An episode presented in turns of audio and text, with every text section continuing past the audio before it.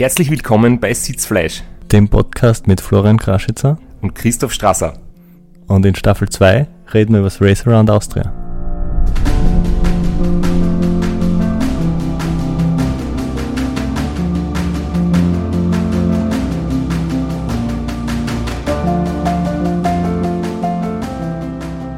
Bevor wir mit der heutigen Episode weitermachen, haben wir noch zwei Hinweise.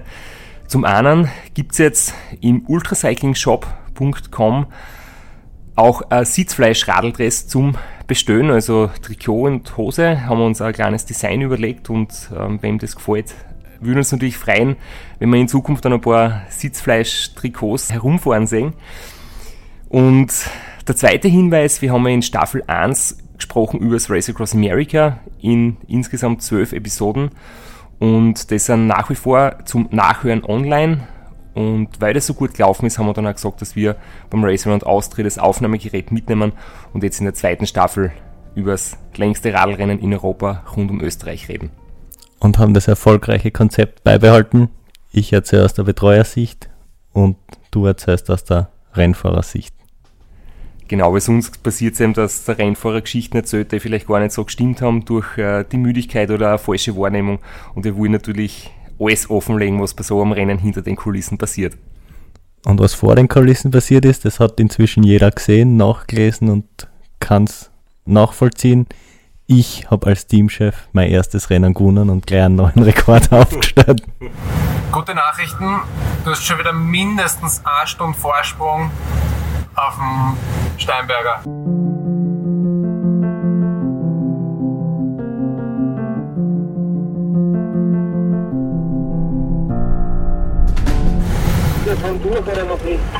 Nein, eben noch nicht. Und es ist schon über eine Stunde her jetzt, dass wir durch sind. Motiviert die? Ja, Vollgas. Ja, die Motivation möchte, dass du den Berg mit dafür nimmst. Ich nehme sogar mit Auf, Obi und dann nach Omi auch noch? Bis in die Weinstraße mindestens. Und dann eine nach Kärnten auch noch. Und auf die Hand. Das ist eine Ansage. Ja, das war Zwischenstand, den da die Tagschicht gegeben hat, irgendwo im Burgenland. Ganz so ist es dann nicht ausgegangen, dass es in der Tagschicht noch ausgeht, bis nach Kärnten zu fahren. Das war dann doch ein bisschen zu weit. Das war ziemlich in der Mitte vom Burgenland, also wir sind äh, von Niederösterreich über die Donaubrücken gefahren, dann fährt man ein bisschen entlang des Neusiedlersees. Und dann wird es eigentlich wieder recht hügelig. Und das war kurz vorm Geschriebenstein, also so Mitte des Tages, früher Nachmittag sind wir da durchgekommen. Es war sehr warm, es war sicher ziemlich ein heißer Tag, also jetzt nicht unglaublich heiß, es hat so an die 30 Grad gehabt, also ich sage jetzt einmal für mich als jemanden, der es gar nicht so gern mag, wenn es heiß ist, es hat gerade noch passt. Schöne Landschaft, aber sehr hügelig und ja, es war dann einfach eine, gute Info zu wissen, dass wir gut unterwegs sind, dass die Motivation stimmt und dass äh, der Zwischenstand sehr erfreulich ist, bevor wir dann eigentlich in ein Gebiet kommen, wo es zwar zum Radfahren sehr schön ist, aber immer anstrengend wird, weil jetzt dann auch im Burgenland, wo man glaubt, es ist flach, wo immer mehr Höhenmeter auf uns zukommen. Ja, jetzt bist du ein bisschen zu weit vormarschiert schon. Du hast ja noch ausgesucht eigentlich die Wattwerte äh, von der Donaubrücke. Das ist immer so eine, so eine erste Hallmark eigentlich. Das zweite Mal über die Donau. Das erste Mal fährt man Richtung Süden. Das ist so eine, eine Marke, die man sich merkt in dem Rennen und die man als wichtig erachten. Deswegen hast du von da die, die Daten ausgesucht. Richtig. Du hast jetzt wieder dein Mitarbeitsminus vom Penalty vor dem Start ausbessert und hast super mitgedacht. Danke. Ja, wir haben die Donaubrücken überquert ähm, von Niederösterreich Richtung Süden und das war noch das war noch 18 Stunden und 13 Minuten Rennzeit und der Schnitt waren 33,15 kmh und 250 Watt Durchschnittsleistung habe ich da gehabt. Und Du musst jetzt auch rückblickend sagen, dass ich da echt sehr zufrieden bin, weil natürlich so die Durchschnittsleistung auf einem Rundkurs, wie zum Beispiel bei den 24-Stunden-Weltmeisterschaften in Borrego Springs, da fährst du halt immer sehr konstant, da hast du keine Störfaktoren, du musst du nicht, äh, da hast du keine Abfahrten, wo du quasi ruhen lässt. keine Kreuzungen, wo du vielleicht eine Stopptafel, eine Vorrangtafel ähm, anbremsen musst. Das heißt, da ist es wesentlich konstanter möglich zum Fahren. Und da habe ich eigentlich auch bei meinen besten Ergebnissen immer gehabt 250 Watt über die 24 Stunden. Und jetzt über 18 Stunden bei einem Rennen, wo ich weiß, ich habe noch mindestens drei Tage vor mir eigentlich die gleiche Wattzahl, das hat einfach Kassen, ich bin ziemlich gut unterwegs, ziemlich am Limit und wir haben eigentlich einen Plan total gut umsetzen können mit Ernährung und mit, mit Sitzposition und einfach, es, es war alles perfekt, es war super, ein super Zeichen. Ja, und anders als auf einem Rundkurs gibt es doch mehr, man bleibt einfach öfter stehen und damit haben wir die letzte Folge beendet mit so einem sogenannten kleinen Service.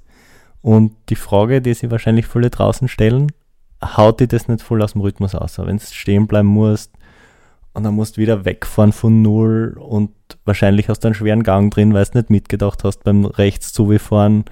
Äh, wie, wie ist das? Wie nervig ist das, da wieder weg starten zu müssen? Das war gar nicht nervig, weil auf so einen Stopp ist man im Prinzip eingestellt und den haben wir uns ja vorher ausgemacht. Das heißt, wir besprechen da schon 10, 15 Minuten vorher, was jetzt da noch alles passieren wird. Das war in der letzten Folge ähm, das tolle Gespräch, wo wir diskutiert haben, ob ich ein frisches Leiberl anziehe oder das, was ich am Start schon einmal angehabt habe. Und das heißt, wir haben gewusst, das ist, es steht an Sonnencreme einschmieren, es steht an ein Trikotwechsel, es steht an kurzer Radlcheck, Trinkflaschen austauschen und da bin ich drauf eingestellt, da weiß ich, jetzt wird's, es dauert dann eh nur im Prinzip 30 Sekunden. Wir suchen uns ja selbst den Platz und den Zeitpunkt aus und wenn wir sagen, es ist eine gute Stelle, eine gute Situation, dann bleiben wir da schnell stehen. Viel blöder ist es, wenn so ein Stopp ungewollt passiert, wenn eine rote Ampel ist an einer Baustelle, wenn ein Stau ist, wenn ein Bahnschranken zugeht, solche Dinge, die quasi gegen dein Wüden passieren, dann ist es halt viel nerviger und vor allem, wenn du auch nicht weißt, ähm, wann geht es wieder weiter. Aber in dem Fall kann so ein kleiner Stopp eigentlich sogar ein bisschen erfrischend sein. Die 30 Sekunden unter Anführungszeichen Pause, da ist sogar minimale Erholung dabei, wenn du die kurz im Auto zumindest nur auf den Boden hinsetzt, ein paar Schluck trinkst, die vier Samen durchschüttelst, fühlst du dich nachher doch um eine Spur besser. Den Ausschnitt, den wir gerade gehört haben, der war so gegen Ende der zweiten Tagschicht. Wir als Nachtschicht haben ja dann versucht oder müssen dann versuchen bei so einem Rennen tagsüber, und du hast das schon angesprochen, es war furchtbar heiß, irgendwo in Niederösterreich versuchen, ein bisschen einen Schlaf unterzukriegen. Und es ist dann immer direkt, wenn man aussteigt aus dem Auto, nach dem Schichtwechsel ist man da so voller Adrenalin und dann kann man nicht sofort sie niederlegen und dann haben wir uns gedacht, na, wir sind noch fit, wir fahren noch ein paar Stunden, damit wir dann nicht so weit haben. Und dann kommt der Einbruch und dann haben wir irgendwo mitten in Niederösterreich auf einem Schotterparkplatz irgendwo geschlafen für zwei, drei Stunden das hat uns nicht wirklich, nicht wirklich Viere gehaut. Und wir haben dann gedacht, na, fahren wir gleich Viere zur, zum geschriebenen Stein, wo der Crewwechsel geplant war. Und sind dort ins Freibad, ins in Lockenhaus und dort haben wir noch zwei, drei Stunden ganz gut geschlafen im Freibad.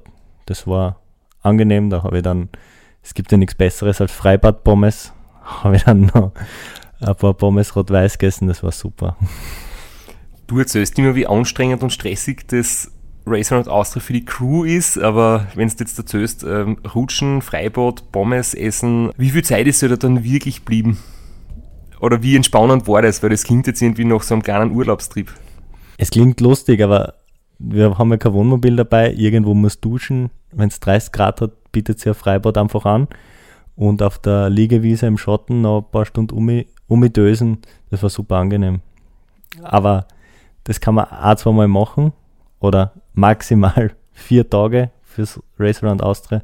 Nach einer Woche, eine Woche hält es das nicht aus. Das ist zu anstrengend. Man braucht einfach ein Bett, um zu schlafen. Zumindest ich in meinem Alter. Vielleicht magst du mir kurz erzählen, wie unsere Autos ausgestattet sind, weil wir haben ja schon in der ersten Episode von der zweiten Staffel drüber geredet, dass wir weit weniger Aufwand betreiben beim Race Around Austria, dass wir kein richtiges Wohnmobil haben, aber wir haben ja trotzdem zwei Autos und eins davon ist ja eigentlich so äh, vorbereitet, dass ihr in der, in der Schicht, die quasi nicht im Einsatz ist, während eurer Pausenzeit euch dort ein bisschen erholen könnt. ein bisschen erholen, ja. Die Betonung liegt auf ein bisschen. wir haben einen, einen neuen Sitzer, alle Sitz raus, nur die erste Reihe. Also es ist ja schon als, vorn nicht sehr angenehm, weil man zu dritt vorne in der ersten Reihe sitzt. Und hinten einfach eine komplett leere große Fläche und da liegen ein paar Isomatten und eine riesige aufblasene Luftmatratzen und da versucht man sich halt irgendwie zu dritt es so bequem wie möglich zu machen. Ja, es klingt, klingt extrem gemütlich. Du ist mein Schlafplatz ja mh, mm, eigentlich, der ist auch sehr sparsam eingerichtet und minimalistisch, aber da kann ich glaube ich mit dem Komfort von eure Schlafplätze fast noch mithalten, weil ja mein Schlafplatz direkt im Pacecar ist. Das heißt, die, wir haben uns das so überlegt, dass quasi das, das Begleitauto, das mich begleitet beim Rennen, jederzeit kurz stehen bleiben kann, dass ich mich jederzeit kurz hinlegen kann, wenn es nötig ist. Und es ist auch nur im Prinzip so die Furche noch zwischen Kofferraum und Rücksitz, wo wir halt einen Sitz ausgenommen haben. Ähm, da liegt so eine Campingmatten drinnen, so ein 5 Euro ähm, Schaumstoffmatten und da habe ich ein altes Leintuch und alte Decken und da ist dann für mich der Schlafplatz. Also es, es geht irgendwie, es ist nicht komfortabel, aber das ist halt beim Rennen so.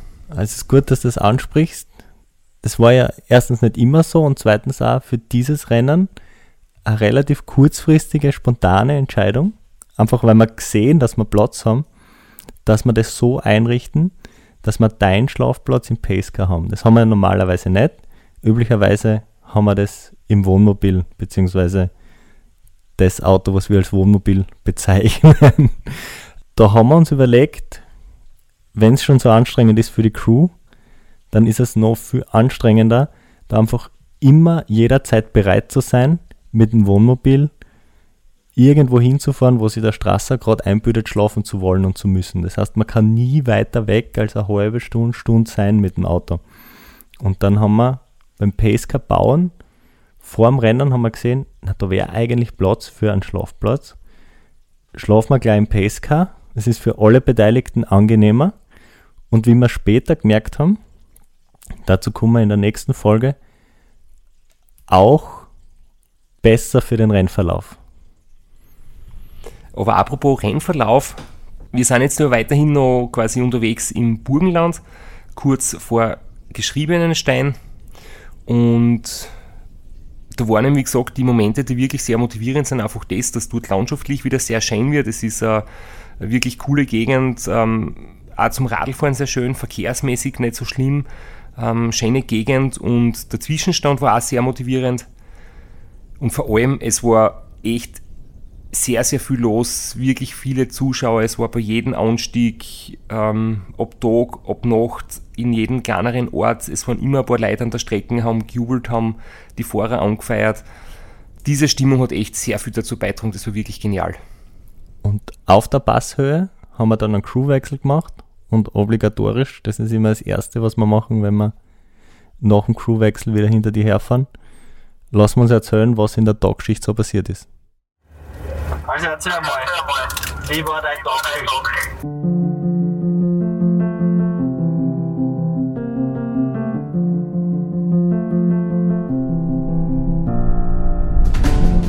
Wie auf dem Haft quasi A ist mir gerade richtig dreckig gegangen und saumiert und war super Einbruch und das hat sich dann ein bisschen hintat.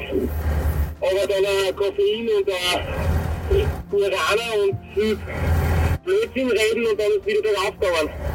Und wieder die Sonne scheint hat. Und äh, richtig schnell Radfahren gegangen ist, dann hat wieder super passt. Und das hat dann eigentlich den ganzen Tag durchgestanden. Bis auf den depperten Verfahrer mit der Umleitung, der nicht gescheit beschildert war, wo in der Umleitung noch mehr Baustelle war und die Umleitung umgeleitet worden ist. Also das war echt ungut. Dann glaube ich alle ziemlich gerätselt. Aber ansonsten nur ein, zwei Minuten Stehzeit vom Radl ober und es ist super gut gerannt und ja, der Vorsprung auf die auf die starken Verfolger ist ein bisschen größer geworden. Nur können wir jetzt nicht mehr sagen, dass wir seit dem sind. Das darfst du noch behaupten, aber der Lex hat hat's versemmelt, ja. Der steigt nie aus. Deswegen steigt er jetzt aus.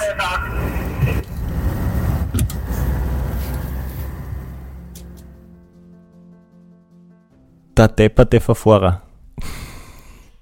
Ja, die Umleitung in der Umleitung. Ähm, das war jetzt wieder so ein Gespräch, wo man leider gehört hat, dass wir bei den Headsets vom Funkgerät ein bisschen rumbastelt haben. Besser gesagt, das habe ich gemacht. Und deswegen die Qualität irgendwie drunter gelitten hat. Ähm, ich habe euch heute erzählt, dass es eigentlich sehr gut läuft, dass der Vorsprung etwas größer geworden ist auf die Verfolger und dass ich halt in der Früh, quasi nachdem ihr mich übergeben habt an die Tagschicht und ihr euch dann ins, ins Freibad gelegt habt, ähm, habe ich halt in der Früh einfach kämpft mit Müdigkeit, mit einer Durchhängerphase und dann habe ich mit, mit Koffein und Guarana dieses Loch übertaucht und mit viel Blödsinn reden und mit viel Gesprächen und dann ist es eigentlich tagsüber extrem gut gelaufen. Ja, und dann ist eben die Geschichte gekommen mit der Umleitung. Dazu kommen wir gleich. Ich möchte nur sagen, es ist eine typische Beschwerde, die alle Medienmacher an uns richten. Immer, wenn es Aufnahmen, Videoaufnahmen oder sonst irgendwas aus dem Pacecar gibt, es wird immer geraschelt. Immer tut irgendwer was essen oder hat seine Hand in der Chipspackung oder so. Ähm, es war nicht nur die Qualität der Funkgeräte, sondern es war auch, dass im PSK einfach immer gegessen wird. Ja, zum Glück kriege ich das nicht alles so genau mit, weil ich mir halt mit, mit, meine, äh, mit meiner Physiknahrung ein Schur, Schoko oder Vanille durchschlage, aber das mag ich mittlerweile wirklich gern und ich bin euch äh, eure Schoko, Süßigkeiten oder was auch immer ihr euch da einwerft, ich will es gar nicht wissen, bin ich euch nicht neidig. Aber jetzt kommen wir nochmal zu dieser Umleitung. Ähm, während ihr da eine Pause gemacht habt, hat der Lex, unser Fotograf, der den ersten Tag mit war und dann haben sie quasi einen Crewwechsel gemacht. Das heißt, der Lex ist dann vom Betreuerteam ausgestiegen und der Christian Schebert ist neu dazugekommen. Das war jetzt also nicht wirklich der Grund, weil er in der Umleitung nicht sofort den schnellsten Weg gefunden hat, dass er deswegen ausgeschmissen wird, sondern das war natürlich vorher geplant. Aber jedenfalls war eben eine Umleitung vorab schon eingezeichnet. Bevor wir zur Donaubrücken kommen, steht dann im Roadbook ein Hinweis, dass quasi im Zusatzroadbook eine Umleitung beschrieben ist. Und musst du jetzt bitte nochmal kurz erklären, wie dieses Zusatzroadbook und generell so Umleitungen beschrieben sind. Üblicherweise kommt, bekommt man bei so einem Rennen kurz vorm Start noch ein paar Platteln, ein kleines Heftel, einen kleinen Ordner mit den schon bekannten Umleitungen. Also wenn es von der Originalstrecke abweicht, dann gibt es ein kleines Roadbook und da steht dann dabei in der Zeile 340, in der Zeile 210. Dort ist eine Umleitung und dort fährt man dann so, wie es auf dem Zettel steht und nicht so, wie es im Roadbook steht. In dem Fall war es dann kompliziert, weil auf der eingezeichneten Umleitungsroute plötzlich eine Baustelle war und von der haben wir nichts gewusst. Ja, vielleicht muss man das noch kurz dazu sagen. Also das, das richtige Roadbook ist ja schon lang vorher quasi produziert und, und es ist ja ähm, quasi über Jahre hinweg immer das gleiche. Und da stehen einfach Infos drinnen, wenn jetzt 14 Tage vorher eine Baustelle eröffnet wird, das kann man dort nicht mehr eingeben, weil das ist dort schon abgeschlossen, dann gibt es eben das Zusatzrootbook. Aber wenn jetzt dann eine Baustelle nochmal einen Tag vor dem Start gemacht wird, dann weiß davon einfach niemand. Und man kommt dann dorthin und steht dann plötzlich vor der Tatsache, dass die Umleitung laut der Beschreibung so einfach nicht funktioniert. Und da gibt es aber im Reglement ganz klar geregelt, dass die Rennleitung dafür sozusagen nicht verantwortlich ist, dass man so kleinräumige Umleitungen, wenn jetzt auch zum Beispiel ein Unfall passiert und es wird kurzfristig irgendwie nur umgeleitet, muss man einfach selbst den, den optimalen Weg finden. Und daran sind wir in dem Fall gescheitert. Oder vielleicht war es eh der optimalste Weg, aber es hat halt Zeit gekostet und Nerven. Ja, und ich erzähle das jetzt einfach aus meiner Sicht, weil der Lex jetzt leider nicht da ist, um sich da zu rechtfertigen oder äh, zu, zu erklären, was da genau war. Jedenfalls sind wir zu dieser ähm, Passage hinkommen, wo jetzt eben gestanden ist, man muss rechts abbiegen in die Umleitung. Ähm, dort war eine Straßensperre mit einem Vorverbotsschild und dann haben wir uns gedacht, eigentlich soll da die Umleitung sein, aber da ist definitiv die Straßen gesperrt. Da fahren wir nicht hin, sondern fahren wir die normale Strecken weiter. Dann war weiter vorn wirklich die Straßen komplett zu und wir haben gewusst, okay, wir hätten anscheinend doch in diese Umleitung einfahren müssen, obwohl dort ähm, die Straßen gesperrt war. Und tatsächlich, es war dort trotzdem Verkehr. Wir sind dann dort in diese scheinbar gesperrte Straßen einbogen, sind dann weiter vorne wieder nach links, also auf die Strecke, wo quasi, wo es zur Originalroute Retour geht, aber sind dort wieder vor versperrter Straßen gestanden. Dann wieder Retour, das heißt, da bin ich dann für einen Kilometer ins Auto eingebockt worden, weil man dafür, wenn man sie verfahren ist, wieder zurück zur richtigen Strecke den Radlfahrer ins Auto setzen. Und dann haben wir dort gemerkt, dass eigentlich die Umleitung noch weitergegangen wäre, aber dass die dort wiederum gesperrt ist, die Straßen.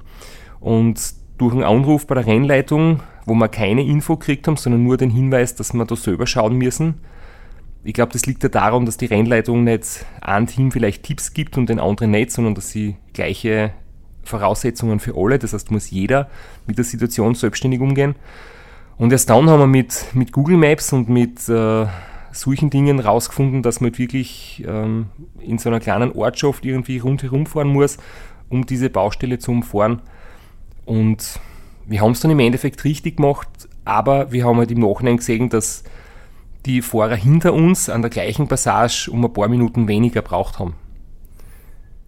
Und auch die vor uns. Also wir waren ja nicht die Ersten. Es, beim Race Across America, da haben wir immer ein bisschen mehr, kriegen wir immer ein bisschen mehr Spiel von der Rennleitung, weil wir meistens dann die Ersten sind und sie keiner auskennt und das Roadbook dann auch nicht so gut erschlossen ist. Aber in dem Fall sind schon einige Teams durch, einige Solofahrer durch, die haben das alle geschafft und das ist auch klar, das kriegt man dann auch von der Rennleitung keinen Hinweis. Und dann ist uns noch was aufgefallen, dass wir natürlich dann gespannt mitverfolgt haben, dass eine Viertelstunde später, eine halbe Stunde später eben die anderen Spitzenfahrer hinkommen sind an die gleiche Passage. Und wir haben gesehen, der GPS-Tracker steht plötzlich still. Das heißt, wir haben uns gedacht, sie stehen jetzt und denken nach oder suchen die Lösung und haben uns gedacht, passt, die haben das gleiche Problem und die haben das jetzt auch nicht hundertprozentig perfekt gelöst. Aber im Nachhinein sind wir draufgekommen, dass wenn der GPS-Tracker von der original eingespeicherten Route abweicht, das nicht ansagt wird. Das heißt, die sind in Wirklichkeit schon auf der Umleitung gewesen, aber scheinbar hat der GPS-Tracker, ähm, sie sind scheinbar auf der Strecke gestanden. Und erst dann, wie quasi die Umleitung vorbei war und sie wieder auf der Strecke waren, haben wir gesehen, der GPS-Tracker bewegt sich weiter und haben dort erkannt, wir haben jetzt wieder ein paar Minuten an Vorsprung sozusagen eingebüßt. Aber da muss ich auch sagen, dass das wirklich eine schwierige Situation war. Wir haben keinen offensichtlichen Fehler gemacht. Wir haben halt nicht ganz so schnell die perfekte Lösung gefunden. Und ich bin da niemandem böse oder, oder enttäuscht, aber der Lex hat dann trotzdem aussteigen müssen. Aber wie gesagt, nicht deswegen wenn wir vorher davon gesprochen haben, dass die Zwischenstände, sofern sie positiv sind, motivieren, sowas eher das Gegenteil. Definitiv, ja. Das ist schon einmal kurz demotivierend, aber nicht, wie gesagt, dass, äh, dass man jetzt irgendwem eine Schuld gibt, sondern einfach, dass man selber frustriert ist, wenn man irgendwie in einer Situation ist, wo man sich denkt, äh, wie kann man da jetzt agieren, dass man am schnellsten rauskommt. Und es ist ein bisschen frustrierend, wenn man so ein bisschen hilflos ist in dem Moment. Man weiß einfach nicht, wo die Strecken entlang geht. Aber die Situation ist für alle gleich und ja, kurz äh, demotiviert sein ist vielleicht gar nicht so schlecht, dann, dann hat man im Nachhinein wieder etwas, wo man sagt, passt jetzt so wieder ein bisschen an Grund wieder mehr anzugreifen und mehr Gas zu geben, um das wieder reinzufahren mit der Wut im Bauch ein paar schnelle Kilometer fahren. Sozusagen, ja. Wut im Bauch ist nicht gut, aber kurz einmal abreagieren und vielleicht einfach ein bisschen mehr aufs Pedal drucken, das ist dann vielleicht die gute Reaktion drauf. Spontane und kleinräumige Umleitungen sind immer ein bisschen schwierig, weil wenn man es lang vorher weiß und wenn es vielleicht sogar ein Autoshuttle gibt, dann kann man da eine Schlafpause planen. Und wenn wir gesagt haben, wir haben die einpackt ins Auto und sind zum Punkt unseres Verfahrens zurückgefahren. Da kann man aber nicht schlafen, weil erstens ist es zu kurzfristig und zweitens ist auch wahrscheinlich die Aufregung zu groß, um da für zwei Minuten einzuschlafen. Richtig, ich glaube, so eine Situation, zum Beispiel Race Across America, Tag 7, da ist dann die Müdigkeit so enorm, dass du wirklich in zwei Minuten schon eigentlich eingeschlafen bist und dann die zwei Minuten wahrscheinlich schlafst. Aber da sind wir jetzt ja nicht einmal noch einen ganzen Tag unterwegs, da ist die Müdigkeit noch nicht so schlimm. Und da war die Aufregung nicht nur bei mir, sondern auch bei alle Betreuer. Da haben im Prinzip alle gemeinsam geschaut, wie löst man das, wo müssen wir hin, was ist los.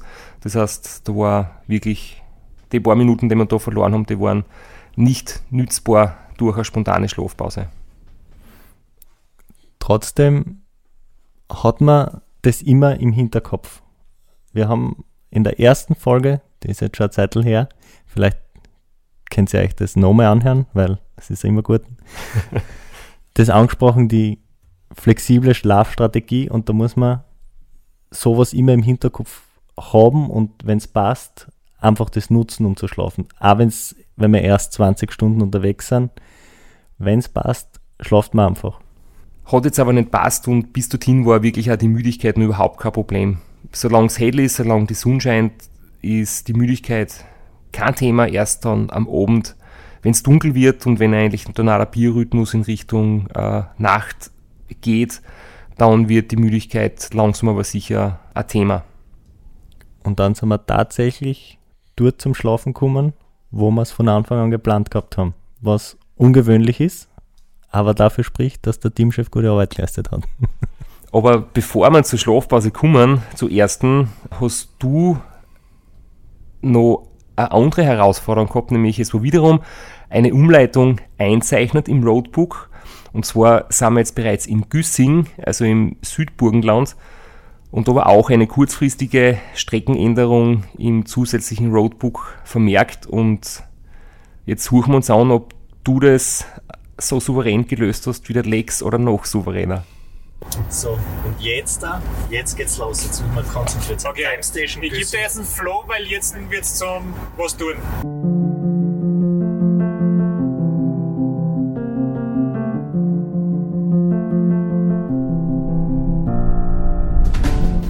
Jetzt ist die Umleitung. Und jetzt hoffen wir, dass zumindest die Nachtschicht fehlerfrei bleibt. Hinten bei der Ortstafel war Time Station, da kannst du mal aufdrucken. Okay? Ja, was hast du auf der letzten hingebrannt in den Asphalt? Oder eineinhalb Stunden, 54 Kilometer. Ja, das ist guter Schnitt. Kann man, kann man arbeiten damit. Okay, falscher Alarm, das war der falsche Kreisverkehr. Es geht erst in 9 Kilometer, ist ein Kreisverkehr. Dann geht's los, dann geht's um alles. In 9, okay.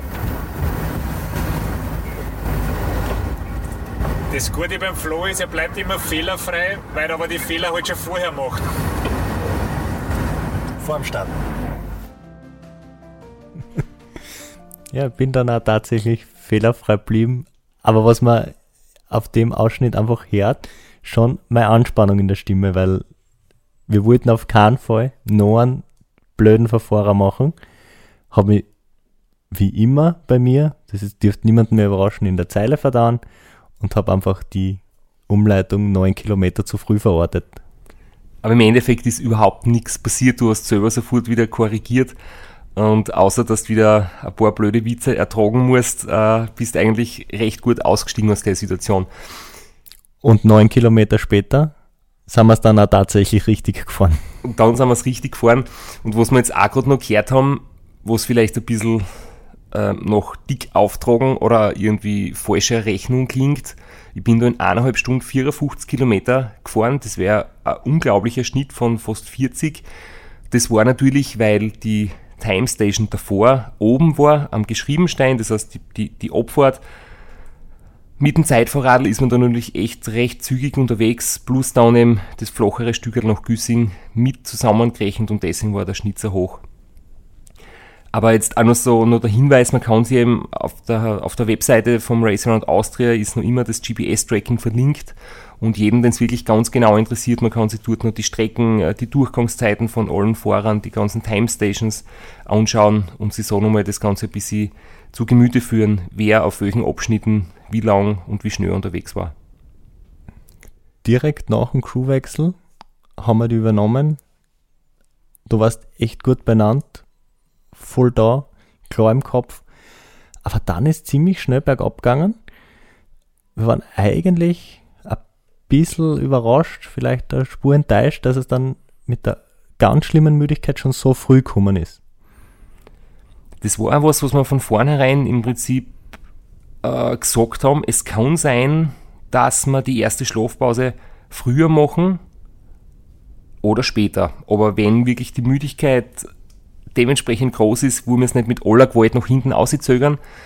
Und du hast dir im Prinzip so ein, so ein Fenster quasi ähm, dir überlegt, in dem Bereich wir die Schlafpause machen könnten. Genau, und das Fenster war zwischen Halbenrhein und Fack am See. Das sind über 200 Kilometer. Das ist ein Riesenfenster und wir haben es dann, aber gerade, dass wir nur durch Halbenrhein durchkommen sind und dann war es wirklich zum Schlafen. Es ist einfach nicht gegangen und es war auch kein Problem, es, es war im Plan. Ja, und ich weiß noch, wir sind eben dort im Südosten von der, von der Steiermark unterwegs gewesen. Also man fährt da quasi etwas innerhalb von Bad Radkersburg durch. Das ist eine Gegend, die ich vom Training eigentlich auswendig kenne und ich fahre bewusst vor dem Restaurant Austria diese Strecken nochmal ab, damit ich da wirklich die kleinen Abzweigungen und die, die kleinen Kreuzungen wirklich auswendig kenne da habe ich einfach selber gemerkt, es ist dann etwas bergab gegangen. Man fährt ähm, ja, ein paar Höhenmeter nach unten und da ist es dann immer gefährlich. Man ruht so dahin, man muss nicht wirklich treten. Es ist dann schon spät am Abend gewesen und das Stückerl von dem, dem Bereich um Bad Radkersburg, also Halbenrhein, das ist ein, ein kleiner Ort neben Bad Radkersburg, entlang der slowenischen Grenze, bis man dann zur nach Spielfeld kommt, zu dem Grenzübergang, wo die Weinstraßen losgeht, da geht es halt wirklich mit null Höhenmeter komplett flach dahin. Und das ist eigentlich auch immer am gefährlichsten, dass die Müdigkeit kommt. Obwohl ihr in der, ähm, am Funk und im Betreuerauto auch noch alles probiert habt, um mich munter zu halten. Also ich würde ja sagen, wenn mich wer fragen darf, wir definieren nur einen gewissen Punkt, wo wir hinfahren weil derweil ist ja noch Druck da, aber du merkst sicher jetzt schon, auch, dass du selber ein bisschen nachgelost ist, ne? Ja.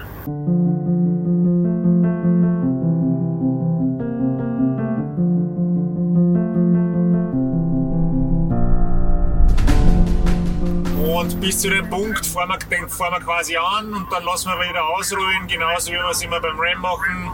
Dann haben wir die kurz nieder und dann starten wir wieder. Also, wenn du aufstehst, gleich einstarten in die Weinstraßen? Oder willst du ein paar Kilometer davor, dass du was zum Aufwärmen hast? Ich werde eher gleich einstarten.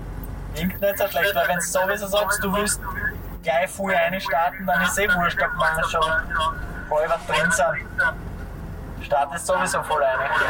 Ob jetzt unten ins Spielfeld wegfahren oder ein paar Meter weiter oben.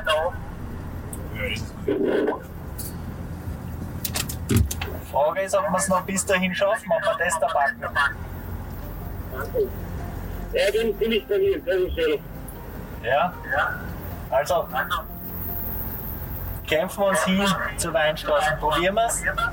Wenn es nicht geht, gleich absteigen. Also nicht da drüber zwingen, wenn, wenn nichts weitergeht. Wenn kein Druck aufs Pedal kommt, dann legen wir uns hin. Ja. Kriegt man das eh schnell zusammenkrampft oder zum Hinlegen?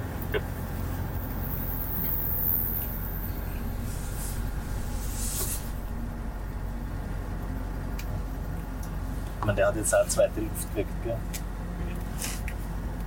Das ist jetzt nicht so, dass, dass nichts weitergeht, oder? Er fährt ja ordentlich. Ah, das würde ich sagen, das ist schon, das ist schon okay. Das, also das ist schon noch vertretbar jetzt zu vorne Ja, von ja. der 30er. Der hinten beißt natürlich zu. gell? Also solange er über 30 fährt. Ja, okay. Das war dann noch die letzte Diskussion, ob wir am Fuße der Weinstraßen die Schlafpause machen oder ob wir noch probieren, ein bisschen reinfahren. Aber man hört schon, beziehungsweise man hört nicht, weil du so still bist. Und wenn nichts mehr von dir kommt, dann weiß man, das geht nicht mehr lang. Da muss man irgendwann schlafen gehen. Das Einzige, was ich noch außerbracht habe, war, dass ich ziemlich paniert bin. Aber ich kann mich noch an die Situation schon gut erinnern und ich mir gedacht, ihr werdet jetzt sicher, so wie wir es sonst auch immer wieder machen, nochmal probieren, mich so richtig einzuhatzen und nochmal mich so richtig munter zu bringen und mit, mit Reden, mit Musik alle Tricks arbeiten, damit wir irgendwie nur ein paar Stunden außerquetschen, aber ich war dann eigentlich sehr überrascht und in dem Moment natürlich dankbar, weil in dem Moment wollte ich nur mehr liegen gehen, aber mich hätte es nicht gewundert, wenn ihr mir noch pusht, aber ich war dann echt überrascht, dass dann so milde Worte gekommen sind, wie wir fahren dann am Anfang der Weinstraße gleich rechts auf den Parkplatz und legen uns hin.